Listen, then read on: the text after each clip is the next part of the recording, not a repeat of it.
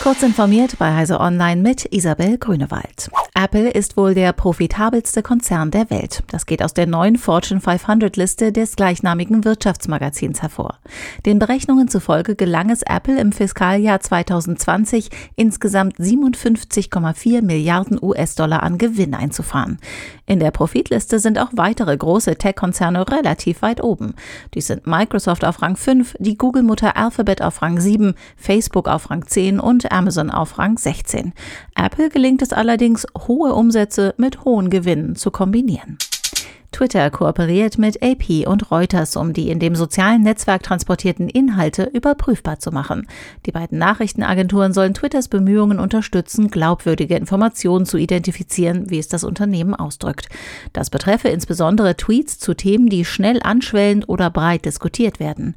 Insbesondere unter dem Menüpunkt Entdecken präsentiert Twitter nach eigenen Angaben kuratierte Themen, die gerade aktuell seien. Die Informationen, die dort präsentiert werden, sollen auch von AP und Reuters bezogen bezogen werden. Es ist das erste Mal, dass Twitter in dieser Weise mit Nachrichtenagenturen kooperiert.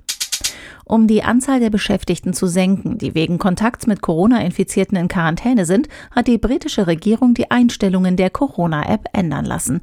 Künftig schlägt die Anwendung nur noch dann an, wenn es in den vergangenen zwei Tagen einen Corona-Kontakt gab. Bisher ging die Suche fünf Tage zurück. Das Gesundheitsministerium betonte, das Update beeinflusse weder die Empfindlichkeit der App noch ändere es die Risikoschwelle. Zuletzt waren wöchentlich Hunderttausende in England und Wales aufgefordert worden, sich wegen engen Kontakts mit später positiv getesteten Menschen in Selbstisolation zu begeben. Amazons Der Herr der Ringe Serie für den Streamingdienst Amazon Prime soll ab dem 2. September 2022 zu sehen sein. Amazon hatte die noch namenlose Serie rund um Tolkiens Fantasy-Klassiker Ende 2017 angekündigt.